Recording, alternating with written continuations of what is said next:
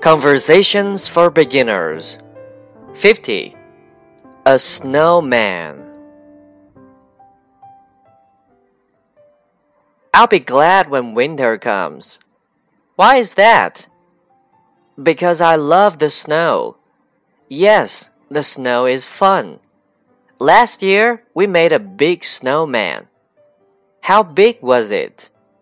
It was seven feet tall. How long did it take? It took us all day. Did you give him a nose? Of course, we gave him a big carrot for a nose. Let me help you make one this year.